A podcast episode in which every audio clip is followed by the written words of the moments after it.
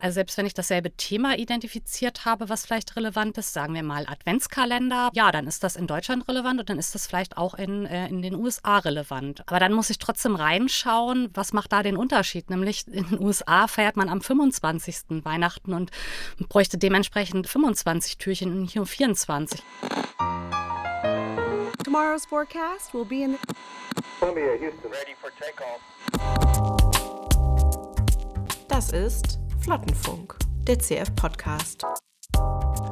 Hallo und herzlich willkommen beim Flottenfunk, dem Content-Marketing-Podcast von Content Fleet. Mein Name ist Meru Klee. Ja, und heute reden wir über etwas sehr Interessantes, nämlich über Internationalisierung von Inhalten, von Content. Dazu habe ich mir natürlich äh, sehr fachkräftiges Personal hier eingeladen, also Leute, die wissen, worum es geht. Äh, und zwar, am besten stellt ihr euch mal schnell vor. Ja, hallo, ich bin Niki, ich bin Senior Account Managerin bei Content Fleet, ähm, schon eine ganze Weile und durfte mich die letzten Jahre mit einem ganz tollen Projekt beschäftigen, das ähm, ja, sich um internationalen Content dreht, mittlerweile weltweit und ja, deswegen bin ich heute hier. Ja, ich bin Maike. Äh, ich bin Senior Global Content and Project Manager bei Content Fleet und arbeite auch mit Niki zusammen an dem besagten Projekt über internationalen Content. Cool. Ja, also man hört ja allein schon am Jobtitel bei dir, dass du auf jeden Fall was mit Internationalisierung zu tun hast. Ähm, da frage ich mich jetzt so als völliger Laie, äh, ja, was, was ist, ist, das eigentlich? Also wenn ich mir jetzt vorstelle, ich bin meinetwegen unternehmensseitig dafür zuständig, irgendwie ein Kundenmagazin zu führen, äh, klar, denke ich mir, ja, ist ja gut, wenn das mehr Leute erreicht, dann übersetzen wir das alles mal auf Englisch und fertig. Äh, kannst, kannst du mir erklären, was ist so, also warum ist es sinnvoll, eine Agentur wie Content Fleet an so einem Prozess mit zu beteiligen? Ja, klar, kann ich dir erklären. Und zwar, ja, natürlich, man könnte das einfach so machen, dass man einen Text halt hat. Zum Beispiel hat man in Deutschland irgendwie geschrieben und dann übersetzt man den einfach, weil man meint, man könnte den zum Beispiel in den USA auch gebrauchen. Ja, klingt erstmal klar, dass man das vielleicht so macht, aber es ist halt ein bisschen mehr tricky, als es vielleicht den Anschein hat, weil natürlich sind jetzt auch nicht alle, ähm, alle Inhalte gleich relevant in jedem Land. Ne? Ja. Ich kann ja jetzt mal ein Beispiel nennen. Ja, also zum Beispiel machen wir in ähm, in Deutschland einen Inhalt darüber, wie man seinen Garten winterfest macht. So. Macht total Sinn, aber in einem Land wie Thailand, wo jetzt die Temperatur selten unter 20 Grad sinkt, äh, brauche ich sowas natürlich nicht, weil das total irrelevant ist. Das sucht niemand. So, natürlich kann ich das auch ähm, rausfinden, noch, ähm, wenn ich mir einfach angucke, nach was die Leute suchen. Aber selbst da gibt es dann Unterschiede. Ähm, also selbst wenn ich dasselbe Thema identifiziert habe, was vielleicht relevant ist, sagen wir mal Adventskalender, passt jetzt ja zur Zeit irgendwie ganz gut so, ich möchte einen Adventskalender basteln, ähm, ja, dann ist das in Deutschland relevant und dann ist das vielleicht auch in, äh, in den USA relevant. Ähm, aber dann muss ich trotzdem reinschauen, was macht, ähm, was macht da den Unterschied? Nämlich in den USA feiert man am 25. Weihnachten und bräuchte dementsprechend äh, 25 Türchen und nur 24. Also da merkt man halt schon, selbst wenn ein Thema relevant ist, ähm, ja, reicht es nicht einfach nur zu sagen, ich übersetze das eins zu eins, weil dann geht man vielleicht an der Suchintention Informationen vorbei oder löst auch einfach nicht das Problem für den User. Stimmt, ja. Klingt eigentlich ganz logisch, ja. Also, weil, ich meine, ansonsten die Übersetzung, ich nehme an, dass einige Kunden davon ausgehen, dass das auch automatisch passiert. Wir können vielleicht nachher noch mal ein bisschen drüber reden, wie das genau auch bei uns gemacht wird oder so. Ähm, aber, aber gibt es da so spezielle Beispiele, so die, die euch schon mal aufgefallen sind, wo, wo wirklich eine totale Wissenslücke irgendwie bei den meisten Leuten vielleicht besteht, was nicht so einfach woanders umsetzbar ist? Ich meine, klar, Weihnachten oder Garten ist ja logisch, aber da gibt es ja bestimmt noch mehr interessante Sachen. Ja, naja, also wir haben, wir haben jetzt natürlich einen, ähm, Kunden, wir können ihn auch nennen, weil das wirklich ein ganz toller Kunde ist. Das ist nämlich Henkel, ähm, die Klebstoffsparte von Henkel und da beschäftigen wir uns natürlich mit ganz spezifischen Produkten und ähm, tatsächlich spielt da ja nicht nur die Sprache, wie Maike schon gesagt hat, eine Rolle. Ähm, und die Kultur ist ja auch schon gefallen, sondern auch, auch das Recht quasi. Also was ist zum Beispiel in dem einen Land erlaubt, in dem anderen nicht. Wir haben da so ein Beispiel, dass man ähm, in Deutschland ähm, Ofentüren mit Silikon befestigen darf. Also jetzt ein sehr spezifisches Beispiel. In den USA nicht. Mhm. Aber wir erinnern uns ja auch, ähm, wir kennen ja zum Beispiel alle die Kaffeebecher zum Beispiel in den USA, wo drauf steht ähm, Hot Content, also so Caution, Achtung. Ähm, und natürlich spielt auch die, die rechtliche Dimension in, in verschiedenen Ländern da da eine Rolle. Also das Marketing will ja jetzt anders als eine Übersetzung, ich sag mal von der Serie oder von einem Film oder von einem Buch, will ja tatsächlich die, die Zielgruppe im Land direkt ansprechen und will ja auch die Tonalität der Zielgruppe in, ähm, in dem Land antre ähm, antreffen. Also wir, wir denken jetzt in unserem Projekt immer länderweise, deswegen ist quasi das Land, ein Land ist eine Zielgruppe. Ähm, ja, und das, das wollen wir natürlich so, so gut es geht, also eigentlich punktgenau erreichen. Und da hilft es einfach nur, ähm, lokal vor Ort eben Analysen zu machen. Wer ist das, die Zielgruppe? Und es hilft auch sehr, mit lokalen Kreatorinnen von Content ähm, dort zu arbeiten. Also das ähm, muss ja nicht immer nur das geschriebene ähm, Wort sein, das ähm, würde sich ja auf alle Content-Formen erstrecken. Ich habe auch noch ein gutes Beispiel, vielleicht auch, dass man den Unterschied nochmal sieht, wie wichtig das ist, die Märkte halt anzugucken und die spezifischen ähm, Formulierungen, weil jetzt könnte man ja sagen, okay, Deutschland, USA oder Thailand, das ist natürlich klar, da sind, sind die Sprache, ist die Sprache ja auch ganz anders, aber es gibt ja auch ähm, zum Beispiel Länder, die dieselbe Sprache halt haben und wo es trotzdem Unterschiede halt gibt. Also ähm, zum Beispiel gucken wir uns mal an USA und ähm, dann halt britisches Englisch. Ja, da gibt es ja auch Unterscheidungen und das geht darüber hinaus, dass man irgendwas mit OU statt O oder so halt schreibt, sondern hm. wir haben halt bei dem hm. Kunden, den Niki ja eben schon genannt hat, bei Henkel halt ein Beispiel. Wir, hm, wir haben ja immer Content über Kleb- und Dichtstoffe und das sogenannte Corking, was in den USA als Bezeichnung zum Abdichten, also wie zum Beispiel beim Waschbecken abdichten benutzt wird, äh, bezeichnet in, den, ähm, in UK eine sexuelle Praktik. Also da kann man sich halt okay. auch echt schnell mal ins Fettnäpfchen mitsetzen, ja, wenn man, klar, das ist ein hohes Suchvolumen, aber das ist nicht damit gemeint. Also, ja, guter Hinweis tatsächlich, ja. Jetzt haben wir kurz schon drüber geredet. Also dass ihr auch natürlich Leute von vor Ort braucht. Denn ich meine, Contentfleet ist eine große Agentur, so ist das nicht, aber natürlich sitzen wahrscheinlich jetzt nicht äh, thailändisch sprechende äh, Mitarbeiterinnen hier und welche aus, keine Ahnung wo. Wie funktioniert das? Also, wie setzt ihr sowas auf? Ja, das ist ein, ein sehr gewachsener Prozess bei uns und wie du sagst, wir sind eine große Agentur, aber arbeiten in dem Fall, weil es wirklich Sinn macht, mit lokalen Autorinnen zusammen. Also das ist ein Textprojekt. Je nach Größe der Agentur ist es natürlich immer die Frage, hat man, hat man so ein Netzwerk, baut man das auf? Aber es ist, es ist sehr zu empfehlen tatsächlich, das haben wir festgestellt in diesem Projekt, einfach diese lokalen ähm, Kreatorinnen ähm, vor Ort zu haben, weil mhm. ähm, Meistens ist es ja so, du steuerst das ähm, Projekt zentral. Bei uns ist das eine Freelance-Koordinatorin, die die Freelancer steuert, aber wir machen auch das ganze Projektmanagement zentral und auch Henkel steuert das Projekt zentral. Das macht auch total Sinn. In dem Fall, das, weil das ein Innovationsprojekt ist, du willst ähm, das auch möglichst in allen Ländern gleich machen. Das hat also ganz viele Vorteile. Ähm, und du hast eben, machst deine Analysen zentral, machst ähm, eine globale Strategie. Aber du hast dann eben Leute vor Ort, die da auch eine gewisse Qualitätskontrolle nochmal machen. Ist das, was du in unserem Fall jetzt ähm, als SEO-Analyse lokal gemacht hast, ähm, passt das so eins zu eins auf das Land? Das heißt, du hast ähm, du hast nicht nur ähm, Autorinnen, die den Content halt lokal kreieren, sondern du hast auch nochmal ähm, eventuell ein Feedback, was eine weitere Feedback-Schleife und das ist unglaublich wertvoll in dem Projekt. Das merken wir auch im, im Daily Doing. Mhm, mh. Ja, und ich bringe da vielleicht auch noch mal wieder ein Beispiel noch mit rein. Ähm, das ist halt auch ganz wichtig, dass wir eben diese ähm, kulturellen Aspekte drin haben, wie jemand vor Ort wirklich was macht, weil ich kann die Sprache sprechen. Es gibt ja auch viele Leute, die sind zum Beispiel bilingual aufgewachsen, äh, aber leben in einem Land und waren in dem anderen gar nicht, wo sie die Sprache gesprochen haben. Deswegen sehen wir auch immer zu, dass wir wirklich Leute vor Ort haben oder dass sie zumindest dort gelebt haben, ja. weil das kann ja sein, zum Beispiel, ich suche nach ähm, für Schuhreparatur möchte ich einen Artikel verfassen. Und äh, in Deutschland zum Beispiel merke ich, dass beinhaltet in erster Linie die Sohle zu reparieren. Aber in einem anderen Land kann es halt, kann danach eher gesucht werden, wie man den Absatz repariert. Und dann würde man natürlich ganz unterschiedlich daran gehen, den Text anders aufbauen. Und das weiß man unter Umständen von den reinen Keywords nicht nur. Ne? Es ist ja, wir machen ja nicht nur, ähm, gucken uns ja nicht nur das Suchvolumen an, wer was sucht, sondern ist es auch redaktionell umsetzbar.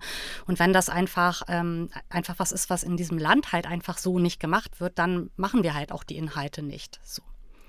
Ein, schönes Beispiel dafür ist auch, ähm, ist auch Saisonalität, also das Thema äh, saisonales Basteln, zum Beispiel Basteln, Herbstbasteln in Deutschland, ganz großes Thema. Ähm, Saisonalität sieht aber in Südamerika ganz anders aus. In Brasilien ähm, haben wir das Thema dann, oder hat die Autorin dort vor Ort das Thema dann ersetzt durch Basteln mit Blüten. Also ganz, ganz greifbares Beispiel nochmal. Oder Schultüten basteln ist auch ein super Beispiel. Das gibt es nur in Deutschland. Nur in Deutschland gibt es diese Tradition, ja. Ach, das wusste ich nicht. Interessant.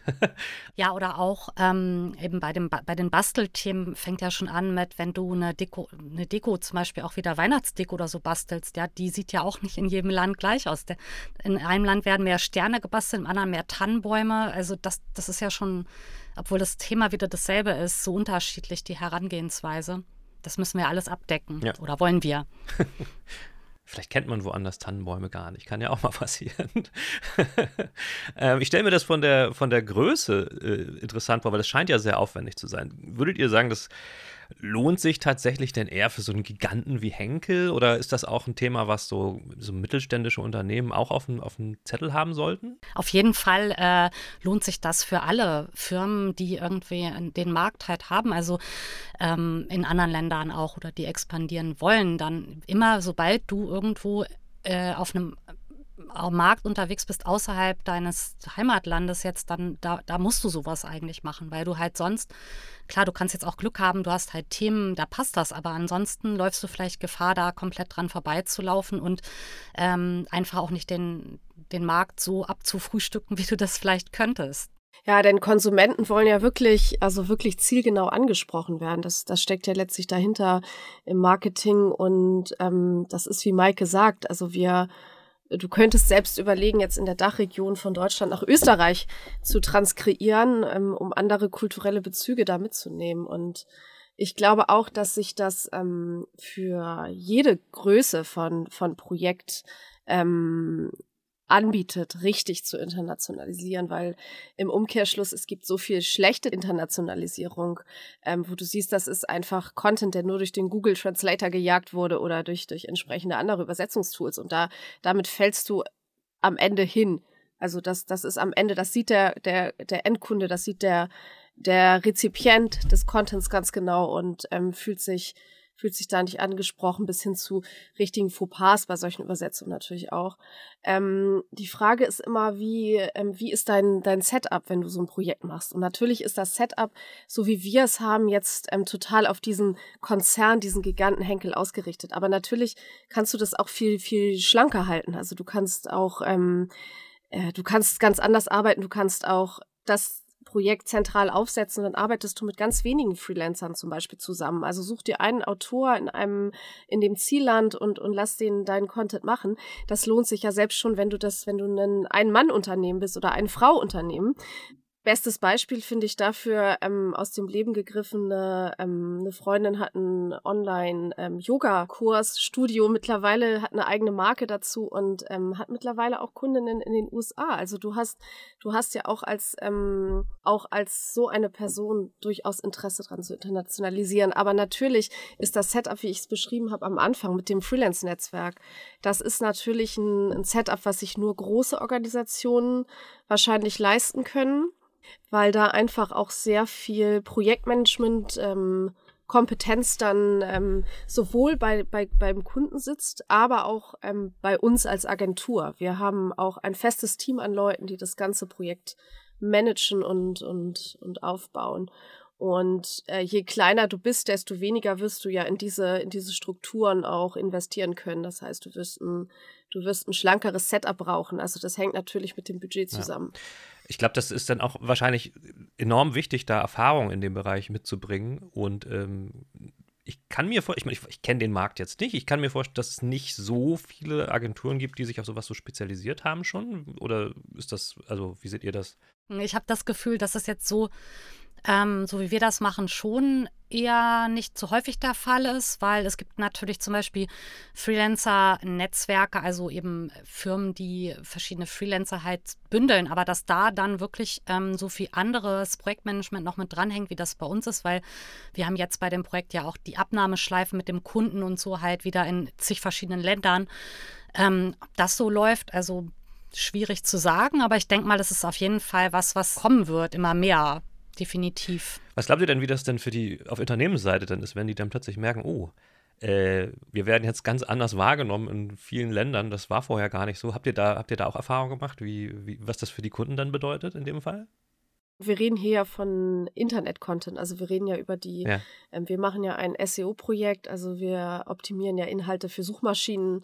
Ähm, das heißt, wir wollen, dass viele Leute die Websites besuchen.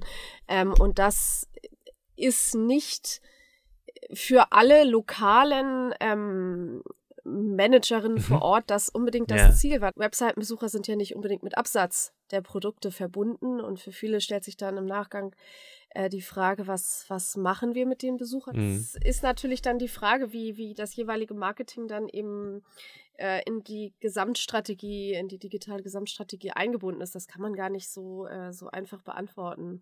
Meint ihr denn, es gibt ähm, auch Gebiete, äh, Branchen meinetwegen, für die sich sowas gar nicht eignet, also die, die da die von sowas vielleicht eher mal Abstand nehmen sollten oder noch viel länger drüber nachdenken sollten als andere, die sich in solche Sachen reinstürzen, weil natürlich ist sowas wie so ein Absatzgeschäft äh, äh, prädestiniert, würde ich sagen, für sowas. Aber andere vielleicht, ich weiß es nicht.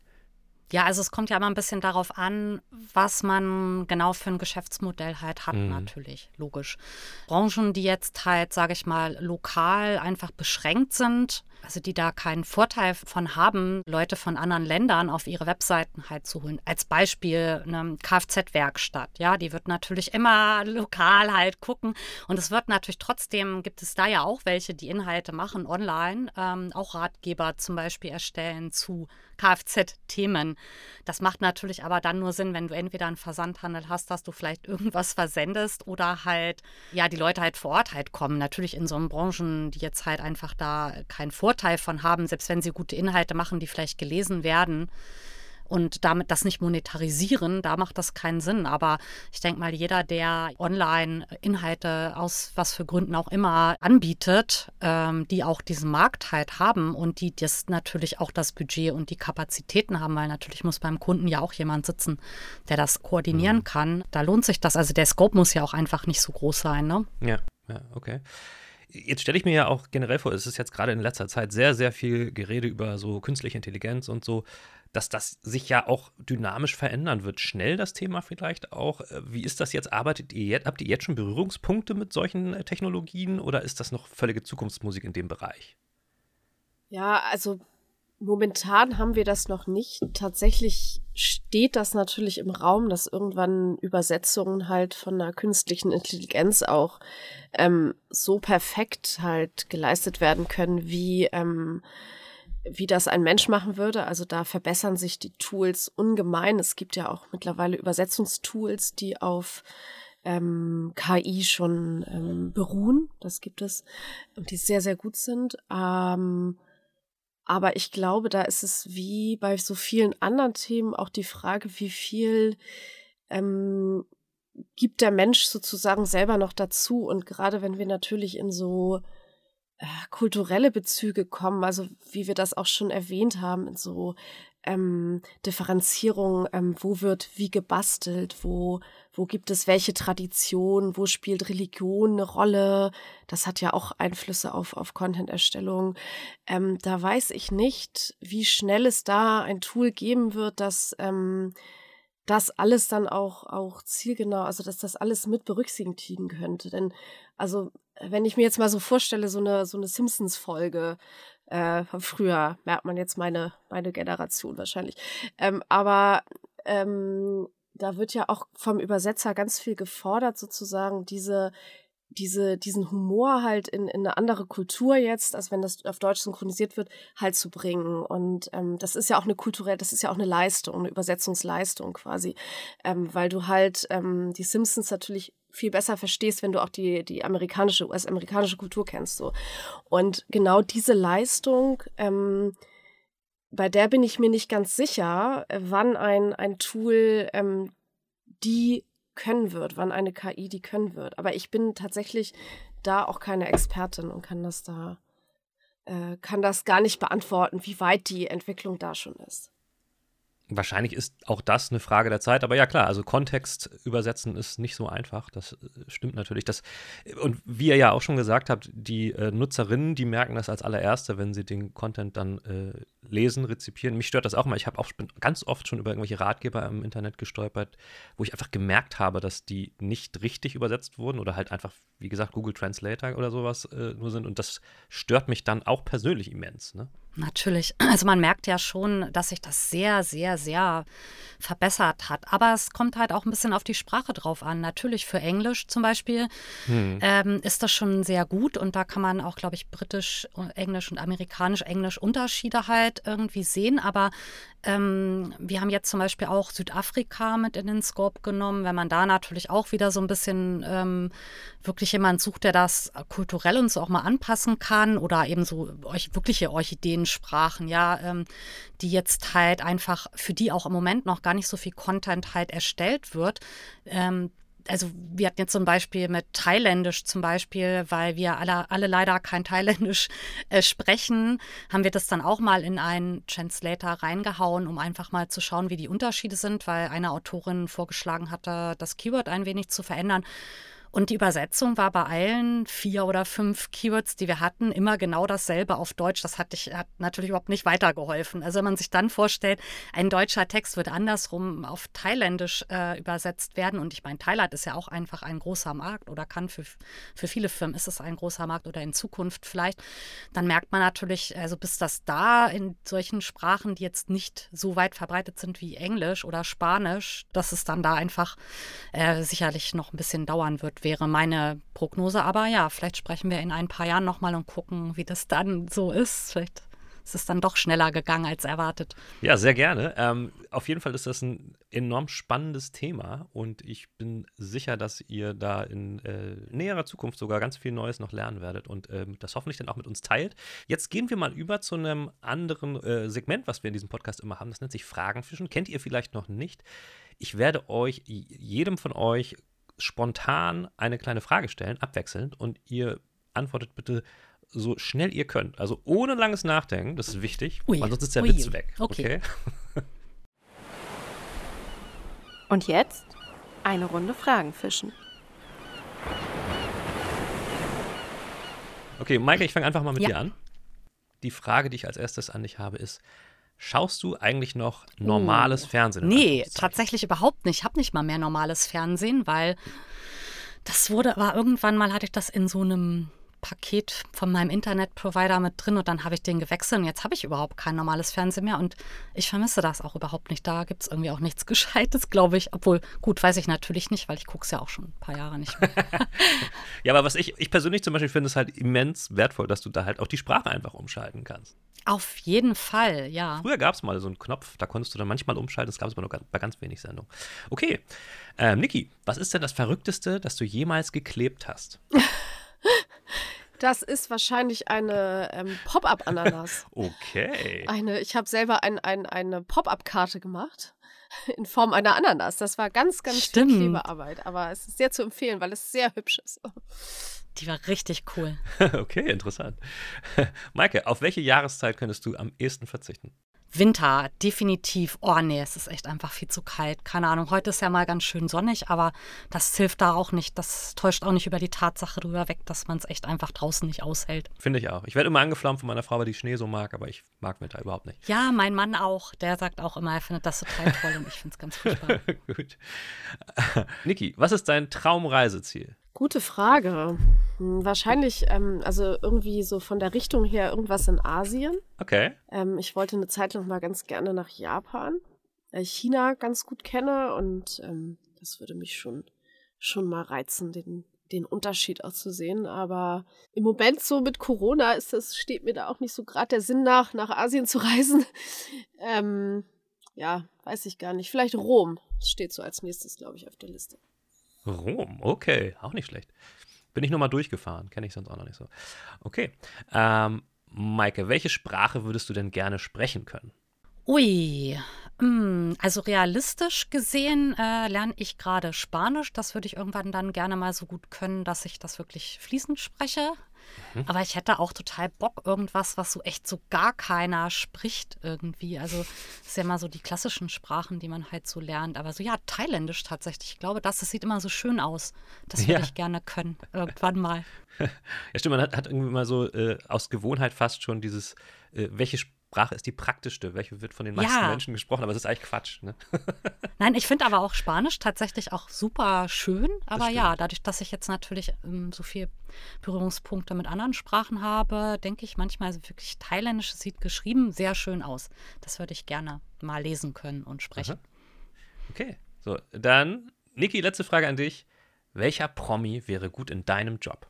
Oh Gott, jetzt fällt mir, also weil wir ja ganz viel Kundenkontakt haben als Account Manager, fällt mir natürlich jemand ein, der jetzt irgendwie so eine, so eine, so im Rampenlicht steht. Vielleicht auch so eine richtige Rampensau, die kann dann auch mit ein bisschen, bisschen schwierigeren Kunden ganz gut umgehen, vielleicht. Also stelle ich mir jetzt mal so vor, vielleicht auch nicht. ähm, und also ich denke natürlich, es müsste natürlich eine Frau sein. So, das wird jetzt, also vielleicht dann. Ähm, Vielleicht so vom Sympathiefaktor her Anke Engelke oder Caroline Kebekus. Wow, okay. ich glaube, das wäre wenigstens lustig. Da hätten die Kunden wenigstens Spaß. Ja, dann äh, ja, könnten wir auch noch mal eine Podcast-Folge mit denen aufnehmen, mal zu welchem Thema die das dann machen würden. Ja, ihr beiden, äh, vielen, vielen Dank. Äh, war super interessant mit euch. Ich bin, bin äh, fasziniert und hoffe, dass es diesen Podcast vielleicht auch irgendwann mal internationalisiert geben wird. Vielleicht könnt ihr euch darum kümmern. Ich, ähm, Die Untertitel auf jeden Fall. Komm dann nochmal auf euch zurück. Ja, wir sprechen auf Deutsch und es kommt dann irgendwie auf Chinesisch das was raus. Vielleicht also, alles in so 10 cool. bis 20 Jahren. Wir schauen mal. Ich danke euch und ich danke auch den Zuhörerinnen und Zuhörern cool. fürs Zuhören. Und ähm, wir hören uns beim nächsten Mal wieder. Bis dann. Danke. Tschüss. Tschüss. Das war Flottenfunk.